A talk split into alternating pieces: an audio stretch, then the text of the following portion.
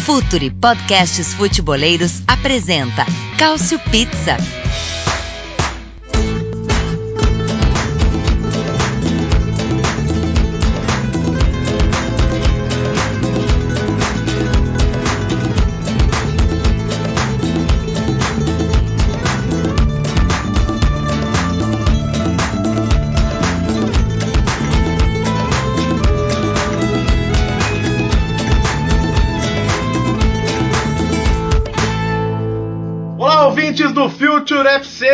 Estamos de volta com o Cautio Pizza, edição número 11 do seu podcast quinzenal de futebol italiano. Muito bem, a gente teve mais uma rodada da Série A no final de semana. Tivemos uma semana terrível para os italianos nas competições europeias. Tivemos é, Inter e Napoli caindo na Champions. Tivemos o Milan eliminado na fase de grupos da Liga Europa. Mas os sorteios depois até deram uma animada, né? Mesmo para Inter e para o Napoli que caíram para a Liga Europa, acho que há um pouquinho de motivo para sorrir aí, alguma perspectiva. Esse vai ser um dos assuntos do nosso podcast hoje. E para falar de muitos destes assuntos, teremos primeiro ele que está em todas as edições do Cautio Pizza, ele que cuida da Cautiopédia, é o nosso querido Nelson Oliveira. Nelson, e aí? Que semana, hein, Nelson? Pois é, e aí, galera? semana complicadíssima, né, pra, pra Itália aí. Eu realmente não me recordo de uma semana tão ruim. Que o melhor resultado foi um empate em casa contra um time eliminado que valeu a sua própria eliminação. a própria eliminação do time que empatou, né, no caso, da Inter. Então, é, semana muito complicada, pelo menos alguns desses times aí, logo, logo na sequência na Série A, é, deram uma reagida, né? Vamos ver se foi um, um, apenas um suspiro ou se algo vai mudar de fato. Outros não, não, não, não reagiram, né? A gente vai falar melhor sobre isso daqui a pouco. Vamos sim, vamos ter a oportunidade de falar sobre isso. Quem também está com a gente, voltando aqui a mais uma edição do Cautio Pizza, é o mais napolitano de todos os integrantes do nosso podcast, Caio Bittencourt, que está sonhando até agora com aquela bola do Milik no último minuto, não é, Caio? Olá a todos.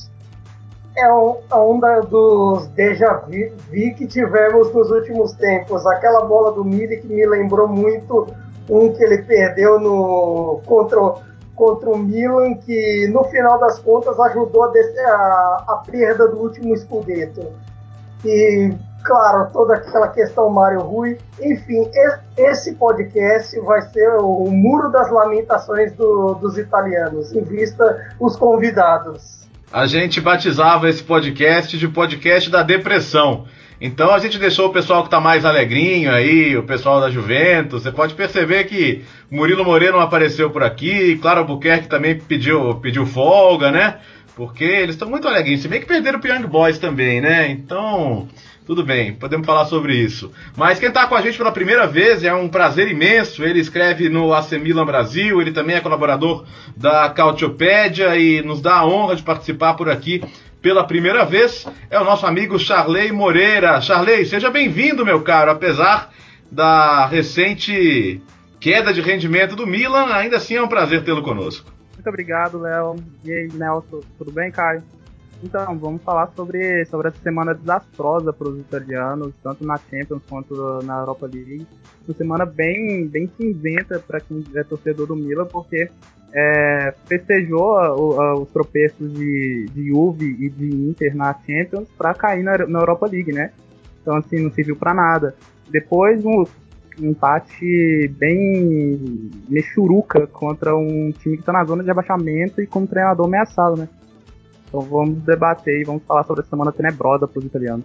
Pois é, antes disso, assim, aí, é, até porque as coisas estão ligadas, é, se a gente olhar para Juventus, líder, tranquila, classificada na Champions, é, Massimiliano Allegri é um nome indiscutível aí à frente da Juve. O Napoli caiu na Champions, mas o Napoli fez uma bela fase de grupos, né? Acho que há uma sensação de que poderia dar e até por isso a frustração, mas Ninguém é louco de falar que o Napoli fez um mau papel na Champions League. Pelo contrário, brigou de igual para igual com duas equipes que podem até ganhar o título dessa Champions League. Então acho que tirando Alegre e Ancelotti, está todo mundo um pouco pendurado, né? Na Roma, o Di Francesco, entre, desde o último nosso podcast, o Di Francesco conseguiu ver a Roma tomar um, um empate do Cagliari com dois jogadores a mais a Roma, é, perder para o Vitória Pilsen na Champions League, é, enfim, até no final de semana venceu o Genoa, mas a pressão continua muito grande em cima dele. Na Inter, não é que o Spalletti vai cair agora, mas muita gente, até pela chegada do Giuseppe Marotta, imagina que a Inter faça planos diferentes para o futuro. Antônio Conte, eu sempre tenho o sonho do Simeone, agora o Mourinho está no mercado e é um cara que na Inter sempre desperta muita saudade. No Milan, do nosso Charley, Gattuso, outro dia tinha rumor do Arsene Wenger, isso aí ficou um pouquinho meio de lado, e mesmo com o time em quarto lugar, existe gente que não confia no trabalho do ex-volante. É, na Lazio, Simone Inzaghi também não está conseguindo tirar o máximo de alguns jogadores que já renderam muito, Milinkovic Savic, Luiz Alberto principalmente. O time também não decola. E vai lá, até na Fiorentina, né? A Fiorentina ficou oito jogos aí sem conseguir ganhar, ganhou agora também no fim de semana contra o Empoli, mas uh, havia um certo rumor aí em torno do Pioli. A, a pergunta que eu faço para você inicialmente, Nelson, é: dessa turma aí, você acha que todo mundo come o panetone? Ou tem alguém ameaçado ficar fora da ceia de Natal aí, Nelson? Olha só, eu acho que todos vão acabar comendo esse panetone aí. Acho que até o fim do ano ninguém vai, vai mudar o comando técnico. É, são três rodadas, né, ainda que a gente tem pela frente até o final do ano. Três rodadas, enfim, nove pontos, é uma quantidade considerável. Mas eu acho que uma mudança agora não faria tanto sentido eu acho que ela pode ser uma mudança que já esteja acertada nos bastidores, que, é, que já esteja algo já assim engatilhado. Porém, eu só vejo a, a é, qualquer mudança no comando acontecer logo na, na quando acabar a, a última rodada da, é, de 2018. Porque aí os times vão ter, né? É, os eventuais novos treinadores terão o tempo para treinar, é, apesar de ter um, um, período em que os jogadores viajam, é, vai poder indicar contratações, mesmo antes mesmo da, de, uma, de uma chegada eventual, já, já tem né, seu plano e tudo mais, seu, seu, seu método de trabalho. Porém, é, é, isso. Eu acho que, por exemplo, o Spalletti ele fica até o final da temporada, a, a não ser que exista um grande desastre aí pela frente.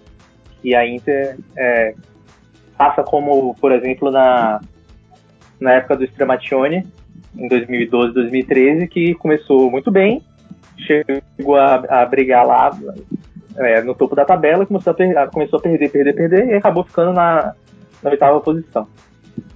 E entre os mais ameaçados, eu não vejo é, o Inzaghi com nenhuma possibilidade de ser demitido.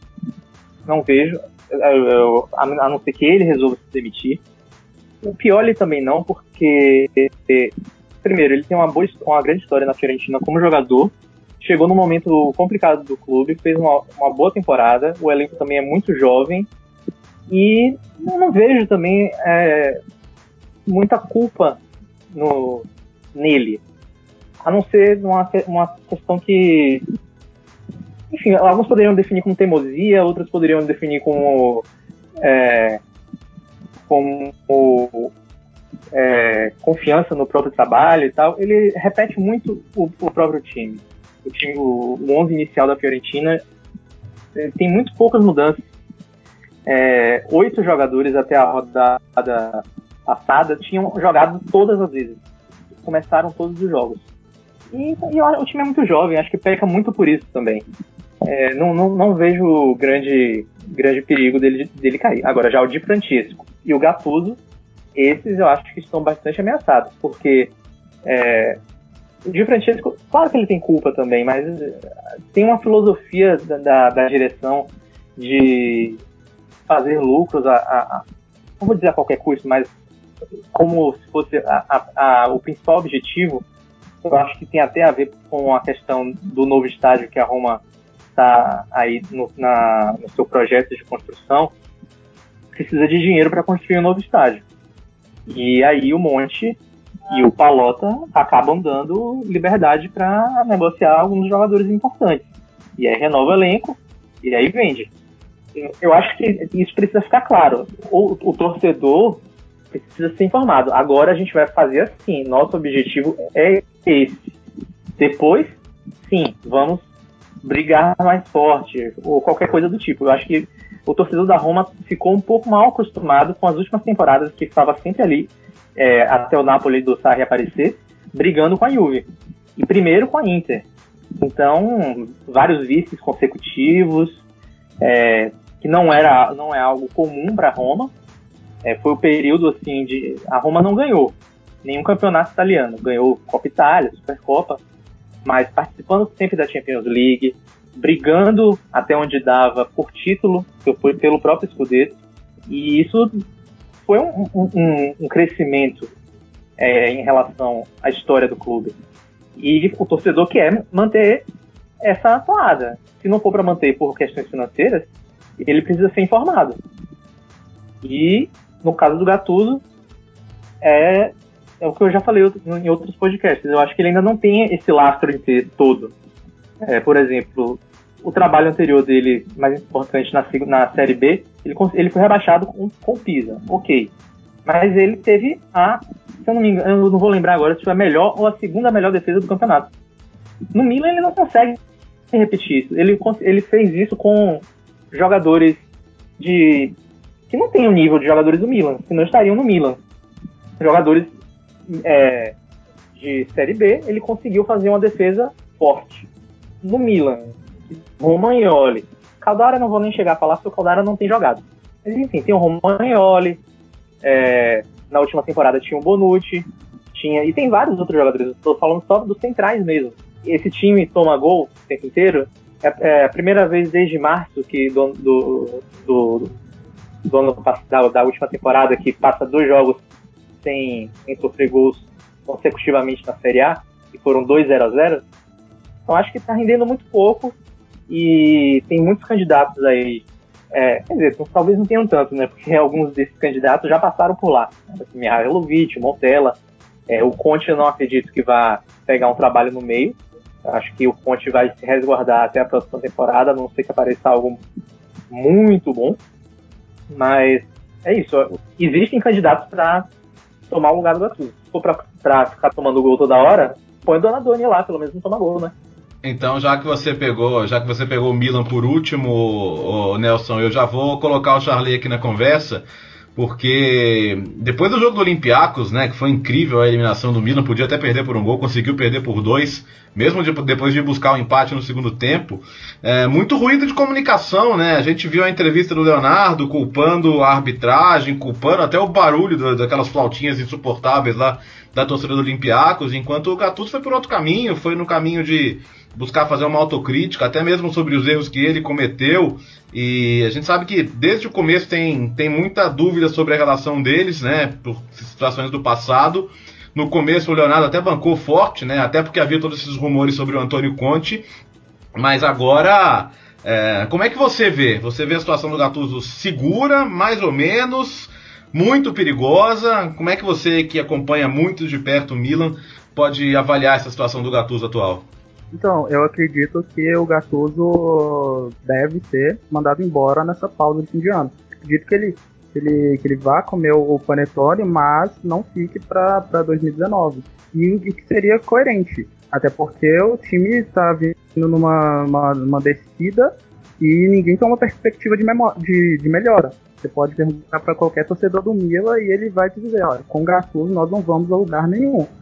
É, e depois daquele jogo contra, contra o Olympiacos, eu, eu, eu, eu, penso que o, que o Leonardo errou dizer que ao justificar a eliminação um, ter um erro de arbitragem, sabe? O time joga mal, é, é segura para não tomar gol e, e, e, o maior dirigente, podemos dizer assim, da, do clube vai à imprensa e diz que que ah, nós fomos eliminados porque teve um erro de arbitragem. Não, são vários outros fatores que levaram aquele, aquele final trágico.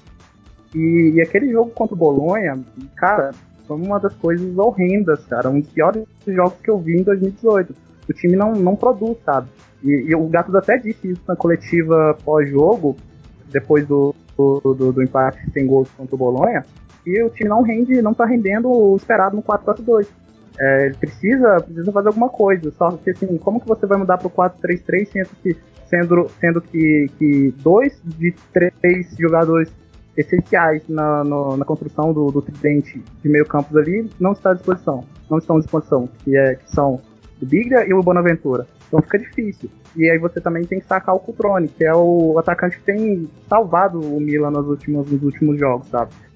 É, eu acredito que, que não tem mais, mais, mais vida pro Gattuso no Milan, mas assim, é, antes de você pensar em demiti-lo, você tem que ter um planejamento e saber, ó, e, e, e, perguntar, ó, quem que nós vamos querer, qual estilo de jogo nós vamos tentar implantar no clube, sabe? Tem que procurar um, um técnico capaz de, de suprir aos interesses do Gattuso e dar, dar frutos melhores do que o Rino tem, tem dado, sabe?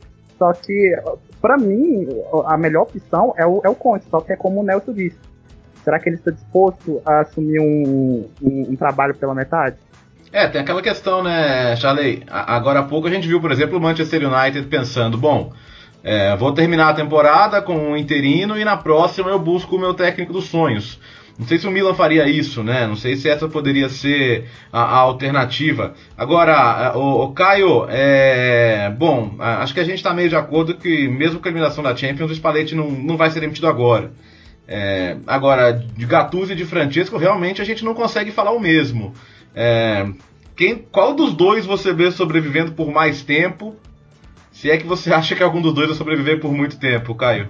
o Gattuso eu vejo ele sobrevivendo por mais tempo, por um simples motivo. No final das contas, o que vai contar para o Milan é classificar para as Champions.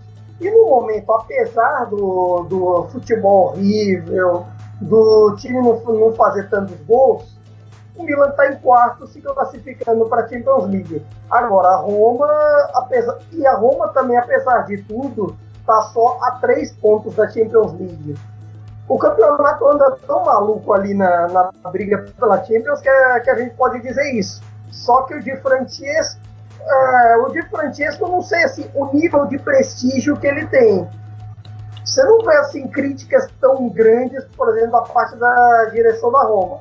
O, a direção do Milan com o Gattuso é uma relação que eles tentam blindar o máximo possível. Até mesmo as entrevistas pós-jogo do, do Olympiacos, o Leonardo falando de arbitragem, os caras falando da torcida do Olympiacos, se culpou é, qualquer coisa, menos o Gattuso.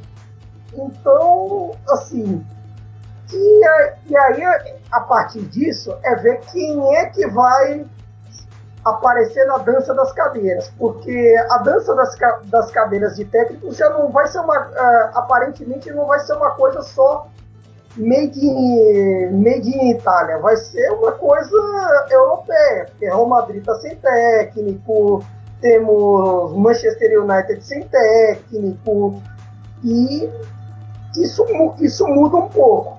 E de, dependendo ao longo da temporada, também no Bayern, né, cara? o Kovac está tá para ser demitido também no bairro de Munique. Pois é, né? O Kovac meio assim. Agora, o Gattuso eu acho que fica até o fim. O de Francesco, pelo menos o panetone eu acho que ele come. Agora, o pandoro, o bacalhau ali na Páscoa, eu não tenho certeza.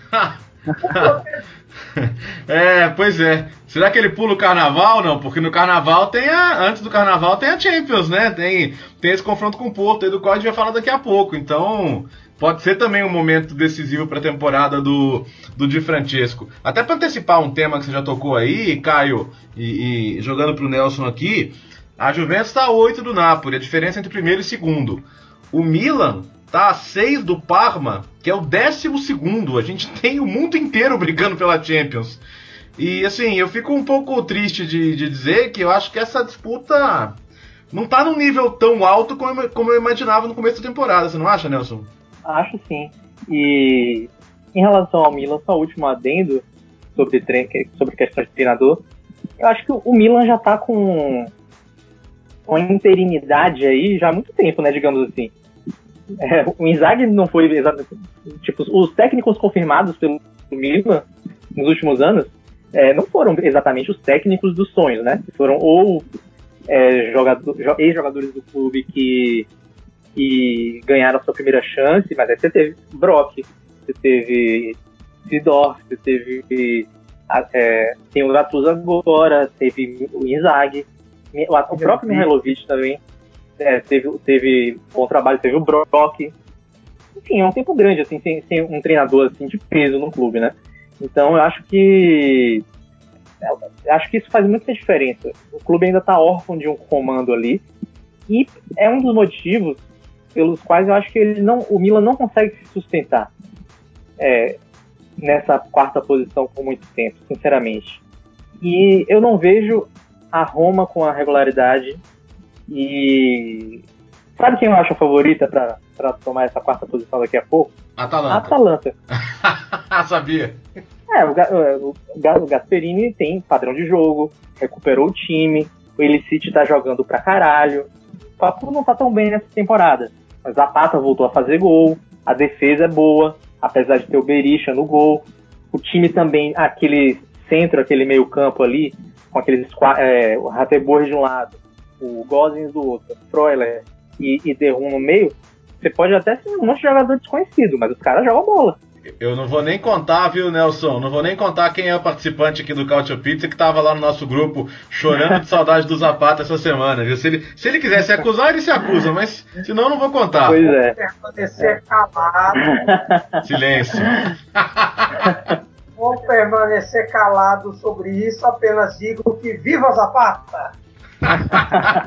é, mas é, é, engraçado, eu já imaginava, eu já imaginava que o Nelson fosse citar a Atalanta, até porque a Atalanta é um time que começou mal, porque estava ali jogando Liga Europa, né, priorizando a Liga Europa no começo, sentiu muito baque da eliminação, então demorou a entrar no campeonato, mas entrou. E como não é uma briga realmente de alto nível nesse momento, não acharia nem um pouco injusto que se a Atalanta entrasse nessa briga. Mas só pra gente não sair do Milan, ô, ô Charley, queria que você passasse um pouco pro nosso ouvinte é, o que, que representa a entrada do Ivan Gazidis, né? O ex-CEO do Arsenal, que está sendo trazido aí pelo fundo Elliott como um homem forte, alguém para estruturar não apenas a parte esportiva, mas o, o Milan como, como, como marketing, como, como marca, como tudo isso. Qual é o impacto imediato que você vê da chegada do Gazidis é, para a direção do Milan?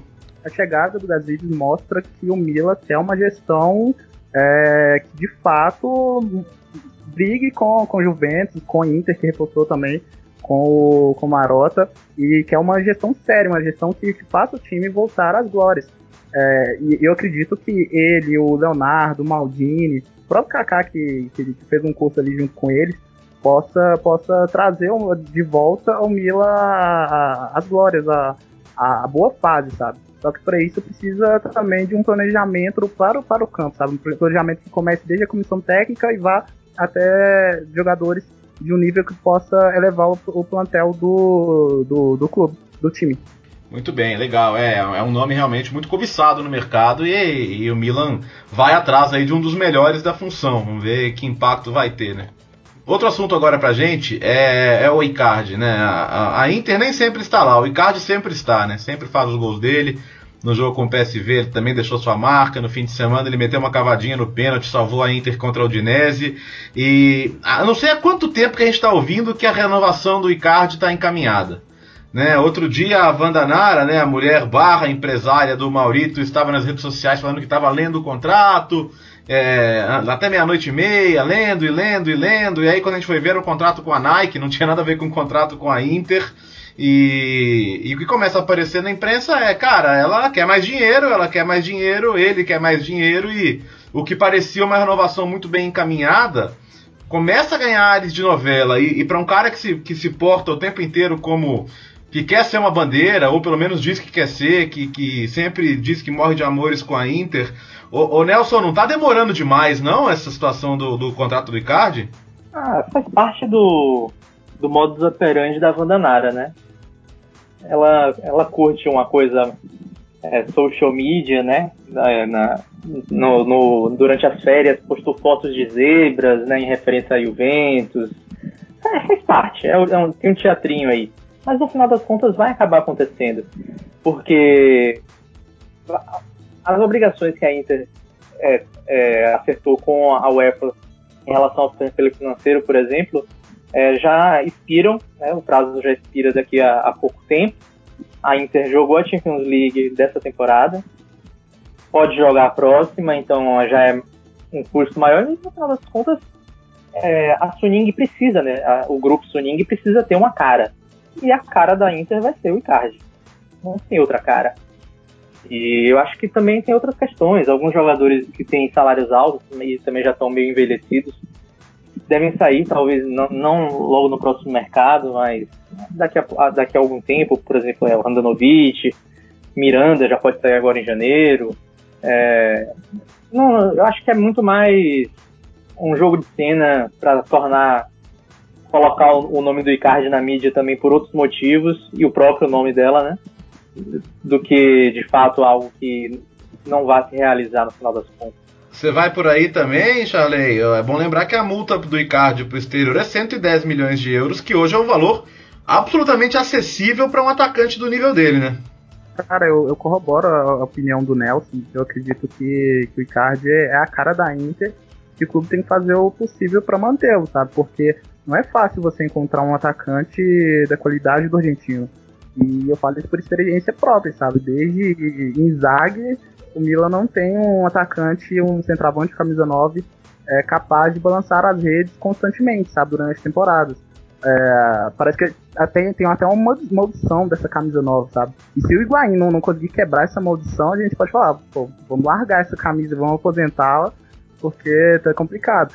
Mas é, sobre a Wanda Nara, eu, eu, eu lembro bastante do, do Mino Raiola, sabe? Ela faz muito estrelado, sabe? Ela, ela tenta chamar o máximo de atenção. Eu acredito que isso é só um joguinho e no final das contas o Icardi vai acabar renovando com, com a Inter. É isso mesmo, ô, ô, Caio? A Vandanara é o Mino Raiola de cabelos loiros? Que imagem eu fiz na minha cabeça agora aqui, cara?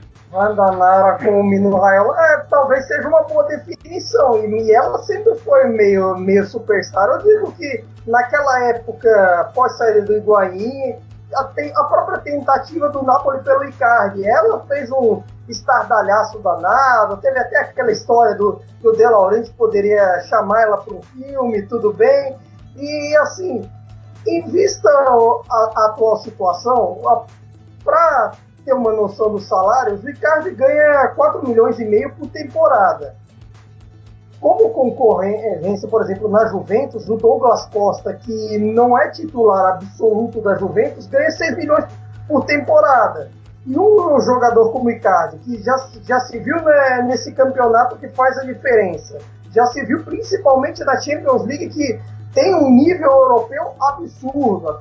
Até aquele jogo com o Tottenham que ele decidiu sozinho.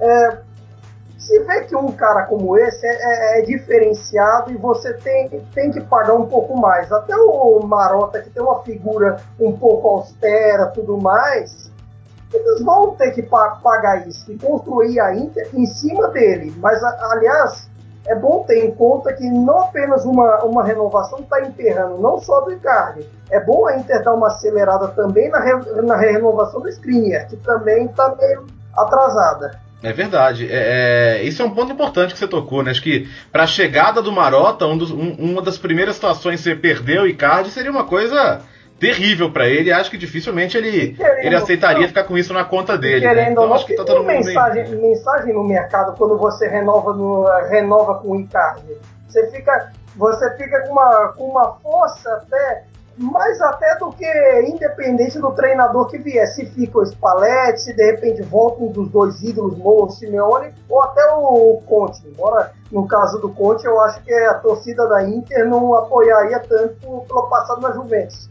Mas assim, você renovar com o Icardi, ter o Icardi nas mãos, é um, é um cara que te dá uma mensagem para o resto da Europa, dá uma mensagem na Itália que você vai brigar. Sobre o, sobre o técnico, né? É até por isso que você falou, né, Caio? As enquetes dão muito na frente o Simeone, né?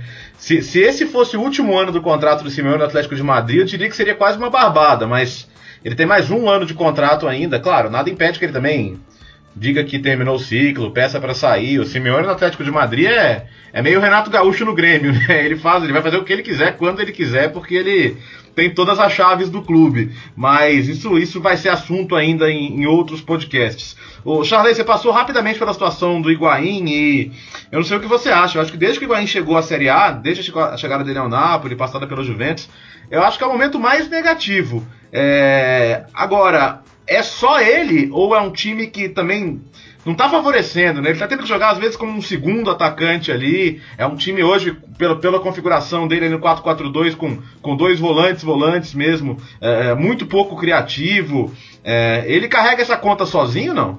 Cara, carregar sozinho, com certeza não. Até porque o Mila foi dizimado por, por, pelas lesões nos últimos, nas últimas semanas, nos últimos meses, sabe?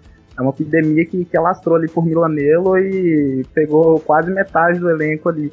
É, mas assim, ele, ele tem parcela de culpa sim, ele tá muito afobado dura, quando, durante os jogos, tenta, tenta marcar, tenta chutar de tudo quanto é jeito, de tudo quanto é lugar, para tentar tirar esse urucubaca que, que tá o, rondando. É, assim, ele, ele caiu de produção depois que o Gattuso saiu do 4-3-3 e foi pro 4-4-2, ele não tem rendido tanto ao lado do Cutrone, é, e, essa, e essa talvez é uma, uma das maiores é, questionamentos da imprensa lá, do lado da Itália que cobre o Milan, sabe? Não seria a hora de voltar pro 4-3-3, deixá-lo como referência lá na frente, sabe? É, jogar o Cutrone pro banco. Só que assim, é, é o time inteiro que não tá bem, sabe? Você pode contar nos dedos os, os, os jogadores que se salvam ali. Romagnoli, é, o que se às vezes, o Susso, embora o Susso também tenha, tenha feito uma péssima partida contra o Bolonha. Só que assim, não dá para jogar toda a culpa do, dessa, dessa, má, dessa má fase do Mila em cima das costas do Camisa 9, sabe? Ele, ele, ele foi mal contra o Juventus, ele foi mal contra o Bolonha, ele foi mal contra o Olympiacos, mas não é só ele, é um, um time como um todo. Você acha necessário outro atacante agora na janela de janeiro?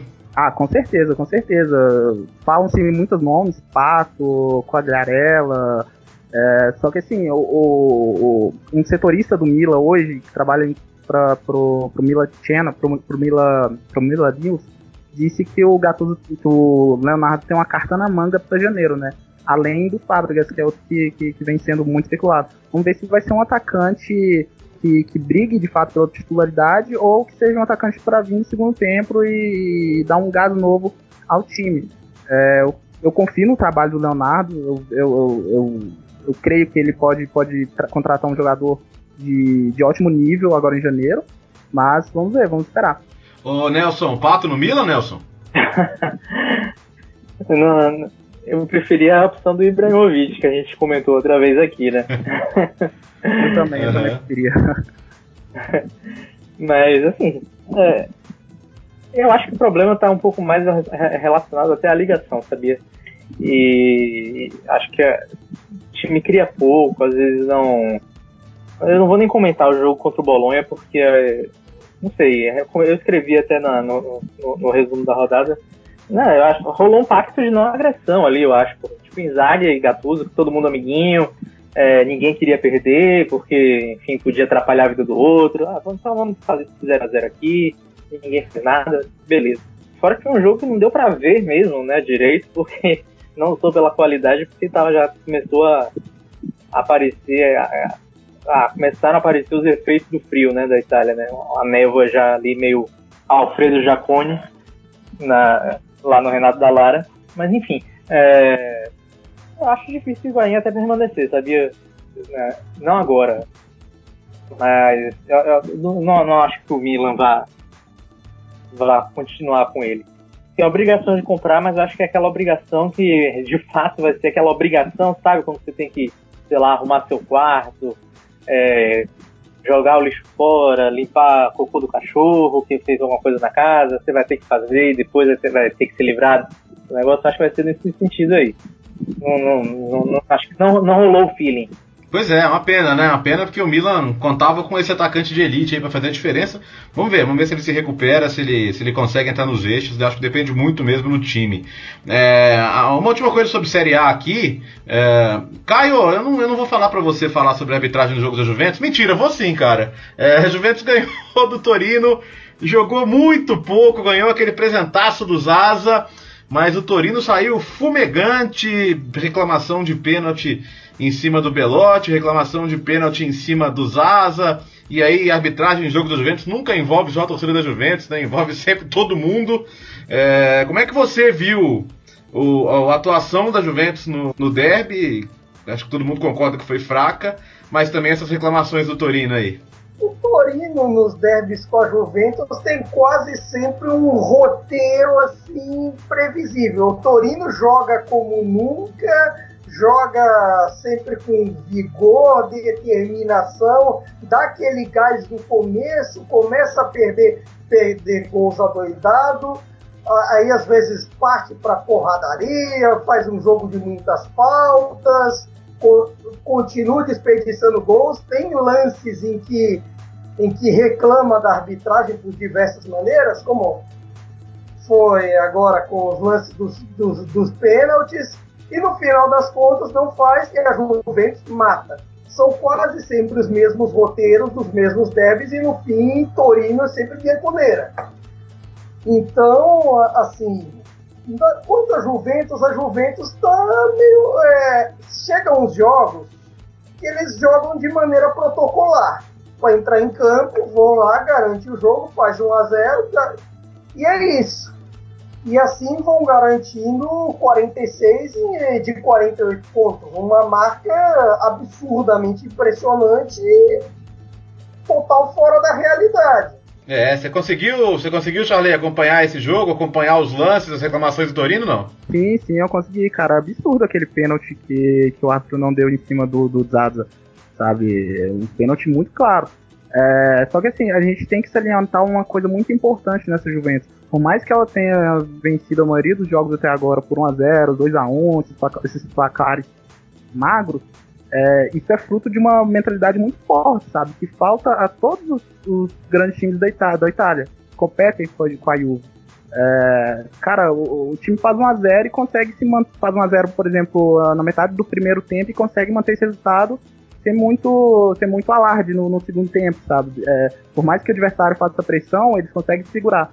É, a gente não pode resumir isso somente à sorte, mas a uma mentalidade muito forte, aquela coisa do fino à la fine, até o final. E, e, isso eles têm de sobra. Acho que falta isso muito a Roma, a, a Inter, ao Milan, esses times que, que querem desafiar os Bianconeri disputa do escudeiro. Ô Nelson, é duro, né, Nelson, perder pro Torino, quer dizer, o Torino perder pra Juventus reclamando, mas também com essa sensação de que, cara, a gente se mata para fazer o jogo da vida, joga bem, sai aplaudido e, e não basta, né? Pois é, né? O Torino ganhou até teve uma vitória em 2015, né? E, e antes dessa vitória eram 20 anos, né? Ou seja, de 95 para cá, ganhou uma vez da Juve. Então, é um duro. E o risco, é, a de, se o árbitro tivesse dado um, do, um dos do, tivesse dado pênalti em um dos dois lances, aí viraria o jogo depois. Algo aconteceria, o, o, não era mais o Sirius que estava no gol, era o Ichaço, desde quando o Ichaço não joga, ninguém sabe, o cara meio frio assim, o, sei lá, Ronaldo ia chutar de longe, a bola ia desviar no cocoruto de alguém, entrar, qualquer coisa do tipo. Nada dá errado é, para Juve contra o Torino, né? E até por isso eu achei, é, falando já nessa questão de arbitragem, eu achei o, o não, a não utilização do VAR no jogo entre Roma e Genoa mais gritante ainda. Porque, primeiro, eu achei mais pênalti esse lance do, é, do Florenzi, né? Que ele chega no, aos 92 minutos, o, o Pandev tá subindo, o Florenzi empurra, usa, usa o braço para empurrar, era uma chance claríssima de gol. O, o Pandev tava de cara pro, pro Olsen, que se, acho que se chutassem a bola na mão dele, passaria, como passou duas vezes né, nesse, nesse jogo. E se empatasse aquele, aquele jogo, é, naquele momento, dificilmente tomaria outro gol, né? Então acho que é, é, essa não utilização foi muito mais importante, é, muito mais é, decisiva para um dos resultados né, da rodada do que é, é, no derby de Turim. E acabou salvando a pele do Di Francesco também, né? Se tivesse tomado o empate ali, será, será que a gente estaria falando, não estaria falando da, de uma demissão do Di Francesco hoje? É, esse é um bom ponto, Nelson. E a gente vai, numa das próximas edições, vamos fazer um balanço do VAR nessa primeira parte da temporada, porque tá tendo muita reclamação sobre, sobre exatamente isso, falta de intervenção, né? Parece que, que a instrução aos árbitros, ou eles não entenderam que não mudou nada no protocolo, ou eles estão simplesmente se omitindo se o lance é duvidoso e, e, enfim, se é interpretativo e não é e não é o que diz o protocolo, né? Então a gente vai ter que, que debater mais sobre isso porque há, mu há, muita, muita discussão em respeito disso. Situação de impedimento, ele continua perfeito, né? A gente viu o lance da Lazio no final ali, foi até legal. O Cautiopédia até postou as fotos do pessoal angustiado ali no Atalanta e Lazio, né? O gol anulado do finalzinho ali do Acerbi. Mas essa falta de intervenção do VAR em lances subjetivos é uma coisa que a gente vai ter que discutir e entender por que está acontecendo isso, porque não é esse o uso correto da ferramenta, não é nem isso que diz o, o protocolo. É, aqui, só é, pra, pra gente entrar aqui, da, diga. Do, do Torino, Alguém consegue explicar como o, o Dado ele foi de uma promessa a um jogador totalmente normal? Porque, cara, a queda de rendimento dele nos últimos anos é impressionante, sabe? Surgiu como uma promessa lá no Sassuolo e caiu bruscamente. Errou, falhou naquele, naquele lance que ele recuou a bola pro, pro, pro goleiro, o Mandzukic foi mais rápido, tocou e o goleiro fez o pênalti. Alguém consegue explicar? O, o, o, Caio vai, o Caio vai dizer que para ele fazer aquele gol na Juventus no Napoli, ele serviu, né? Sim, cara, eu falei isso. Na real, quando... não foi nem ele 100%. Desviou no obviou. ele sozinho, a questão é que. Não sei se é confiança, se ele em si já é meio jogador problema, que volta e meia ele tem umas expulsões até esse, esse derby de sábado, você viu isso, que ele na fase defensiva é um problema. Então, isso acaba meio que inutilizando ele, os esquemas acabaram inutilizando. E assim, depois de você flopar uh, na Juventus, depois de você flopar no Valência, agora no Toro, onde mais ele vai arrumar lugar? Teve o West Ham ainda também, né? E ainda perdeu aquele pênalti na Euro, né? Ai, nossa, eu, eu, eu fico vendo o GIF daquele pênalti, olha, é qualquer coisa, viu? e agora também não, é, a questão é, não é nem só o, o Zaza, né? Tipo, Sansone também não, deu uma sumida e o próprio Berardi também, juntos eles funcionavam muito bem, juntos e com o Di Francesco, né? Se separaram, todos os, todos os três caíram, né? O Francesco não chegou, não vou dizer que caiu, é, no, no, caso do, do, do, do, não só do emprego, mas enfim, ele ainda tinha uma chance de se recuperar na temporada, mas, e a primeira temporada dele pela Roma foi boa, né? Não dá pra dizer que ele teve uma queda de rendimento. Vamos falar aqui dos sorteios, gente. É, a gente tem aqui. É, não foi ruim, né? Vamos falar assim, tirando pra Lazio que pegou o Sevilha, que é o dono da Liga Europa, a Lazio vai ter que pagar aluguel para jogar esse confronto. É, o, a Inter e o Napoli, a Inter com o Rapid Viena e o Napoli com o Zurich, tem um certo cartola de um time aqui de São Paulo que diria que foi um presente de Deus, não, Caio Bittencourt? A Inter e pro, pro Napoli é presente de Deus, talvez não, não seja, mas assim, os dois não vão ter viagens longas.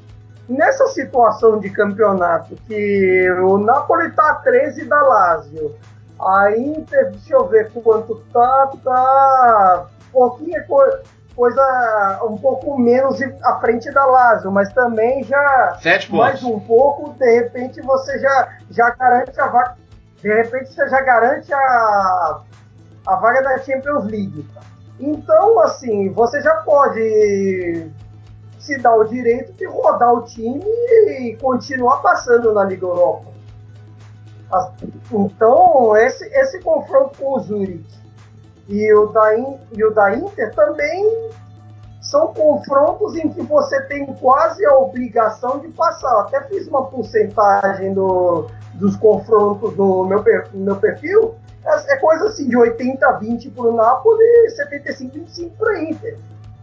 E, e para o Napoli ter um pouquinho mais assim de obrigação por conta do, do que fez na Champions League no final das contas a eliminação acabou sendo por critério de desempate e que você tem, já tem gente habituada a jogar as Copas e, claro, o fator Ancelotti conta muito. E uma coisa importante pelo qual o Napoli vai ter que, que ir bem, já pensando nas próximas temporadas, é que na próxima temporada, no coeficiente, vai.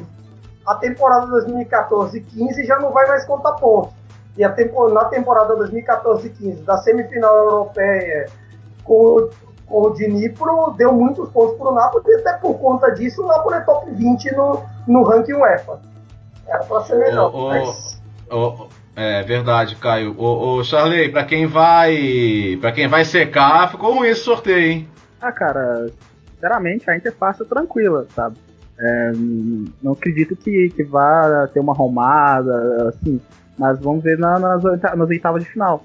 O, o, eu digo mesmo também pro Napoli, deve, deve passar muito fácil pelo Zurich. É, eu só não acredito que a Lazio vá ter vida fácil contra, contra o Sevilha, muito pelo contrário. É, pegou um time cascudo, principalmente na Europa League. Vamos ver como, como que os Osiali se, se saem nessa competição, nessa, com esse, com esse confronto. Ô, ô, Nelson, como é, como é que era, Nelson, o time que ganhou, o time de Israel que ganhou da Inter aquela vez? Você lembra o nome? Rafael Berchevá. Ah, não, não temos risco de outro Rafael Berchevá, não, né? Cara, eu acho que não. Vamos começar assim, mas o, o Rapid Viena, ele fez uma. se classificou num grupo bastante equilibrado e com uma certa folga, assim. Era um grupo que tinha o Vila Real que passou com ele, os dois fizeram 10 pontos, né? e ele deixou o Ranger do Steven Gerrard e o Spartak Moscou pelo caminho, né? Então ele teve uma fase de grupos assim bastante razoável e em relação ao Napoli, o Zurich já passou num grupo um pouco mais fácil, né? Então acho que o confronto do Napoli é bem mais acessível, assim. Não que o da Inter não seja, é acessível, lógico, a Inter é favoritíssima e tem que passar, não pode, não pode dar tá mole. Mas provavelmente tem alguma estatística aí de que clubes austríacos não, não, não se dão bem contra times italianos. É, é bem provável que haja. É, não, não, não, vejo com grande, com grande é, temor, porque o, o, que o Charlie estava falando, por exemplo, de relação à mentalidade, de, claro, nenhum time tem a mesma mentalidade que a Juve. O Napoli e a Inter tem um pouco mais do que os outros. Eu acho que não é à toa que eles, por isso que eles, é, que eles estejam na segunda e na terceira posição do campeonato italiano. Só que no caso da Inter especificamente ainda tem uma um certo uma certa estranheza com jogos europeus. A Inter ficou muito tempo é, longe da Champions League, continua disputando a Europa League, mas não é, não é a mesma coisa. Os jogadores não têm esse mesmo costume. Então, eu acho que a Europa League pode ajudar a, a, a, a, a que o time readquira isso. Mas aí tem que passar do, do Rapid, né? A Lazio é, já, já, já é uma questão mais complicada. Né? A Lazio, junto com o Sevilha, é, talvez seja um dos times mais tradicionais de, de Europa League, Copa UEFA, né? Apesar de ter ganhado, é, de não ter ganhado ainda, na verdade, né? Foi finalista só. E é um dos times que tem a maior quantidade de jogos na competição, somando, as, uh, somando é, a época da Copa UEFA com a, a, a época da, da Liga Europa. E costumava ir bem, pelo menos até as quartas de final e tal. E começou muito bem também esse ano, tirando a, a, a derrota para o Eintracht Frankfurt. E aí depois começou a, degringolar. Eu acho que é, tem que ver muito como é que a Lazio vai chegar lá. E vai ter, pelo menos, tem uma lei do ex-dupla aí, né? Eu acho que talvez seja muito importante para a Lazio, né? O Immobile, que foi mal no Sevilha, e o Correa também jogou no Sevilha. O, o Luiz Alberto jogou no Sevilha, agora me vem, não, não me vem a cabeça. Jogou, jogou, jogou, jogou. Então pronto, a lei do ex-tripla. Olha é. aí.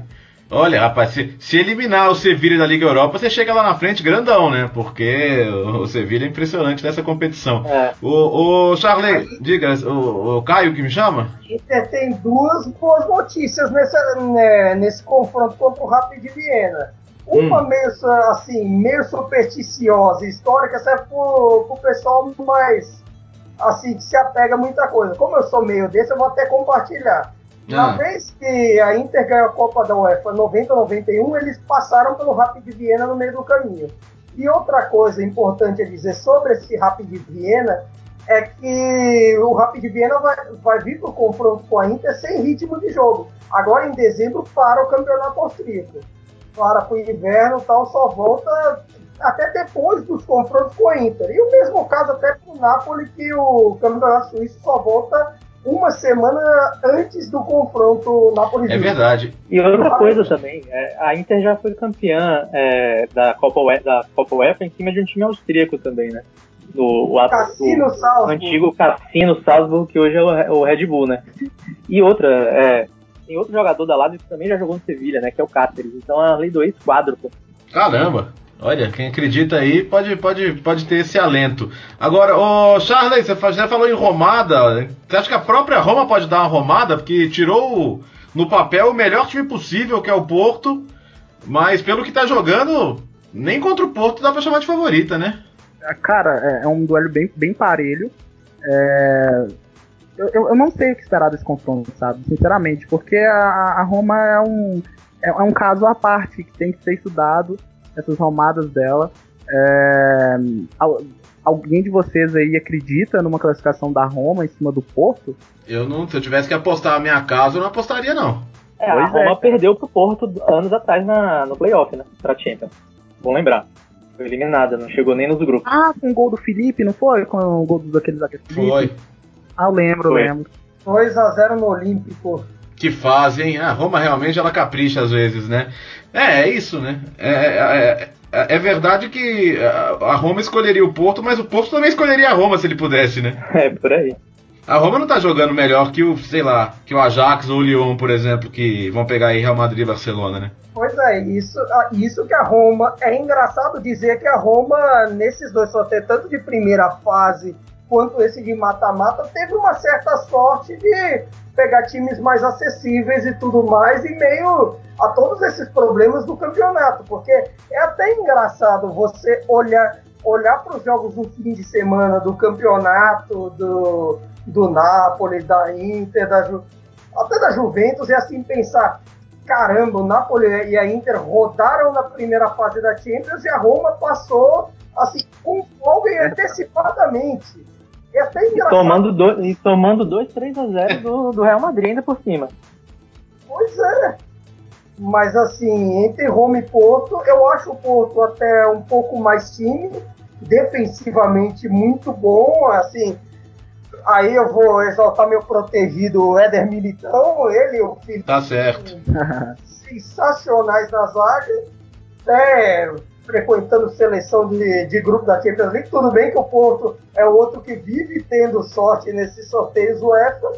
E, assim, eu acho que se fosse para apontar um favorito hoje, por incrível que pareça, é o Porto. Cara, a gente tem que levar em conta também que, que a Roma caiu muito de produção é, depois que o, que o Dzeko se lesionou, sabe?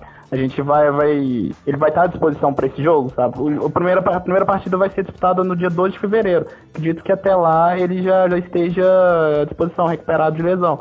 Porque, assim, depender de Chic e, e, e Zaniolo, que o, que o Di Francesco até te, tentou usá-lo nessa última partida, assim, vai, vai, vai, vai depender, vai, vai, vai esperar, vai.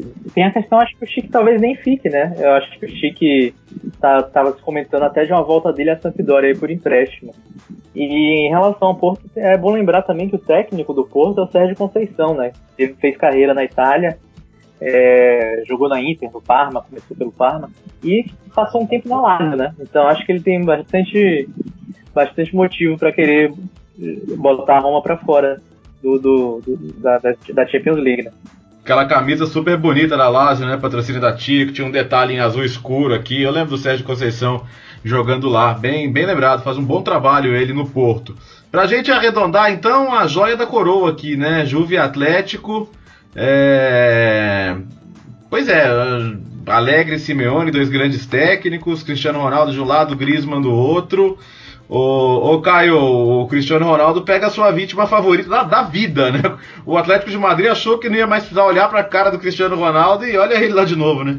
É, é engraçado isso porque eu, eu, pensei em algum momento que Juventus e Atlético poderia ser até a final da Champions League. Que assim, o, os dois estão chegando quase sempre nessa reta final de, é, de Liga dos Campeões, já há anos. Até um um amigo meu, arroba Henrique, Henrique o Henrique do Juventino, ele até disse algo sensato dia desses que que de tanto eles chegarem, uma hora até eles poder, poderiam fazer a final. Mas por incrível que pareça, agora, em meio todos esses confrontos é, fortes em oitavas, caiu o Juventus e Atlético. E assim, por, é, por mais que o Atlético seja bom em resultado, seja sólido, não parece tão forte como em outras, em outras temporadas, em termos de fazer gols. Talvez defensivamente não é aquela coisa tão sólida como antes, mas mesmo o Atlético não sendo tão sólido, tipo, é um dos times mais sólidos do futebol europeu. Então, assim. É um, se, o jogo fosse, é um... é, se jogo fosse hoje, né?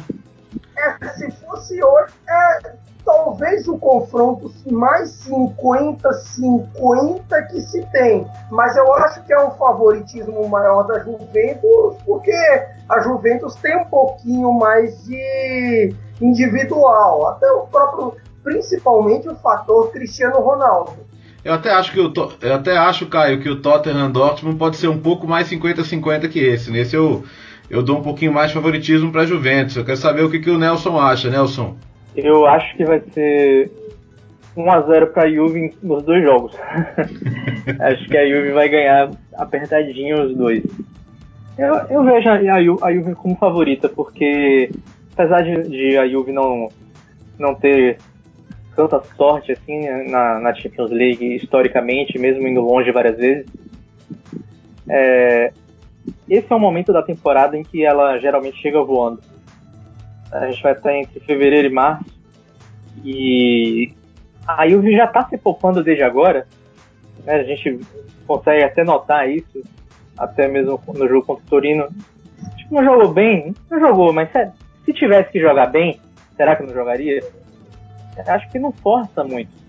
Então, os caras vão chegar voando nessa época aí. E eu, eu, eu não vejo o Atlético é, tão forte quanto em outras, temporadas, em, em, outras temporadas. Ainda é um time forte, claro, muito bem é, treinado pelo, pelo Simeone, mas é, a, a Juve está mais forte do que o Atlético. Acho difícil que, que, que o Simeone e a, a sua defesa consigam é, parar Cristiano Ronaldo e companhia. Ô, Charley, é, é, se a gente pensar que a Juventus está caminhando para um oitavo título consecutivo, é estranha essa sensação de que se cair agora nas oitavas com Cristiano Ronaldo e tudo, o gostinho da temporada pode ficar ruim ainda, né? Ah, com certeza, cara, porque a Juventus almeja o título da, da Champions há muito tempo e, e se reforçou muito bem para essa temporada. Trouxe o Cristiano Ronaldo, é, fez a manutenção do seu elenco. É, eu, eu acho que, que vai passar do Atlético de Madrid. Mas vamos ver o que vai encontrar pela frente, sabe? E, e para esse jogo, para aproveitar o final, eu acho que o Mandzukic ele, que ele, ele comete a, a lei do ex, sabe? É, é sempre um forte candidato. Aliás, o Mandzukic nunca falha, né? Impressionante a regularidade que ele tem, como ele sempre aparece em jogos importantes. E claro, mano, Bom, a gente tá até mais regular essa temporada. Pode, pode falar, Caio. E aquela jogadinha do Cristiano indo na ponta, cruzando para ele, já tá virando algo assim de sabe, é, é jogada de manual. Para lembrar de, dessa Juventus em uma jogada, Cristiano vai na ponta, cruza, Mandzukic de cabeceia, é gol da Juventus.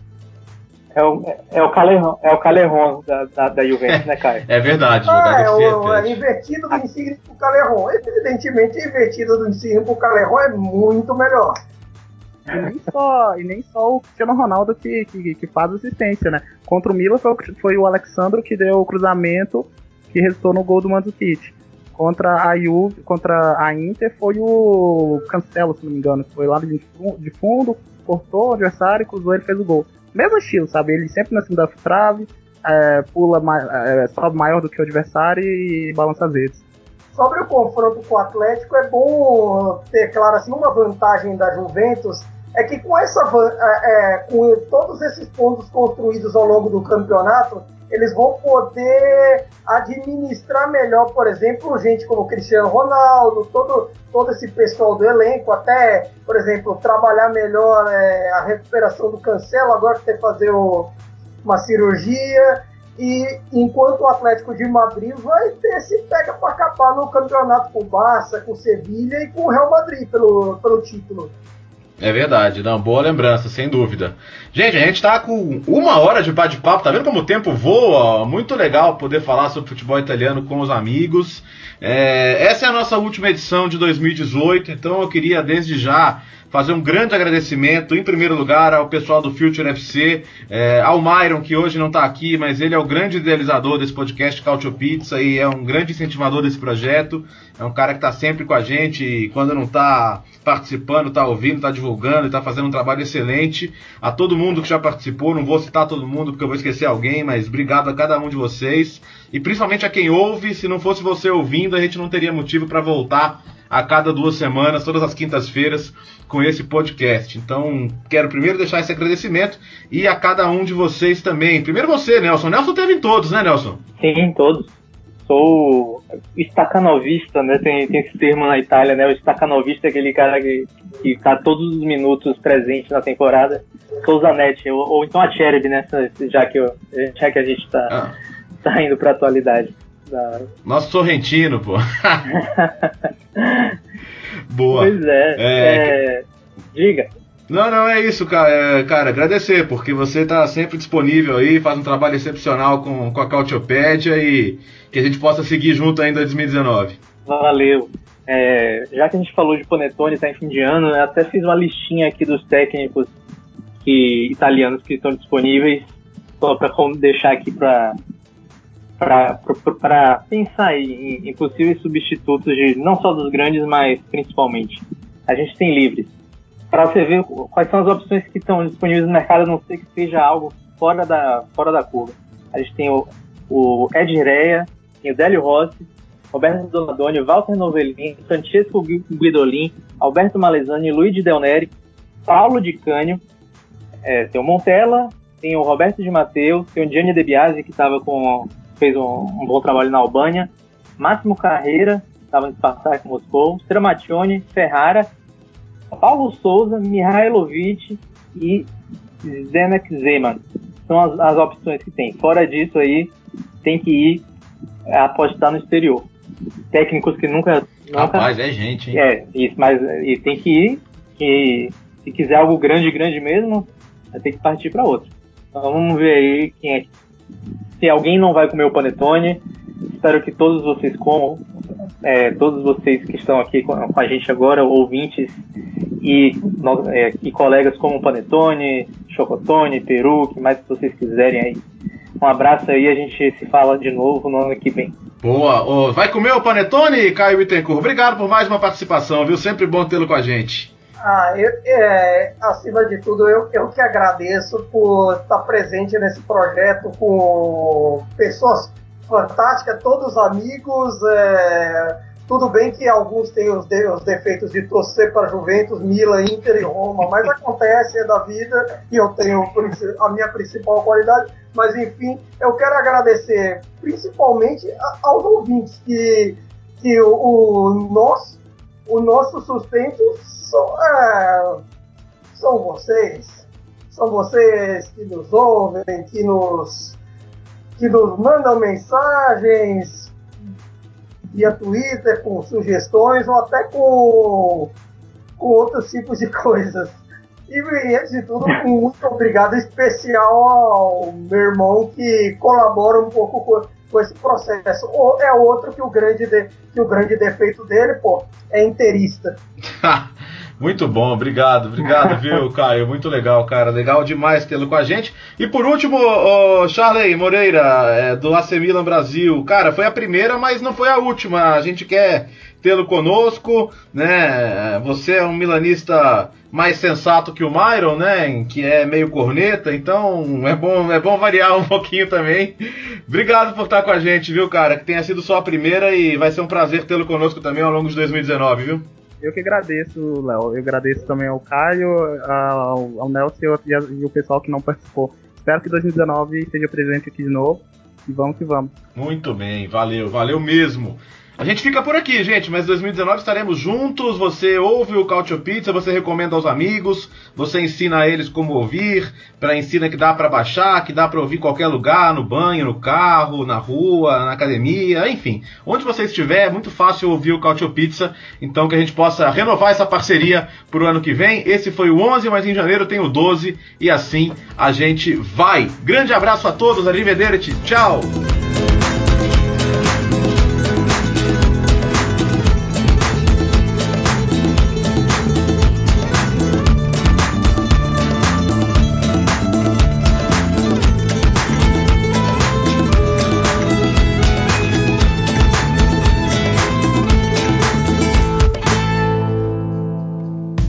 Futuri apresentou Cálcio Pizza.